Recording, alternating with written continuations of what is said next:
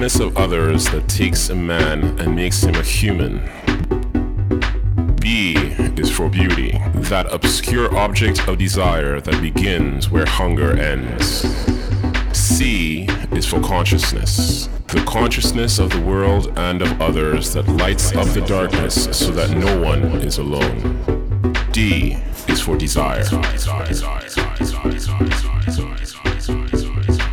E is for equality, that beautiful dream that will become the reality.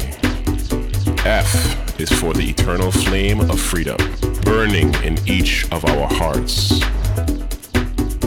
J is for the joy that springs from the triumphs of the good, giving us hope and inspiration.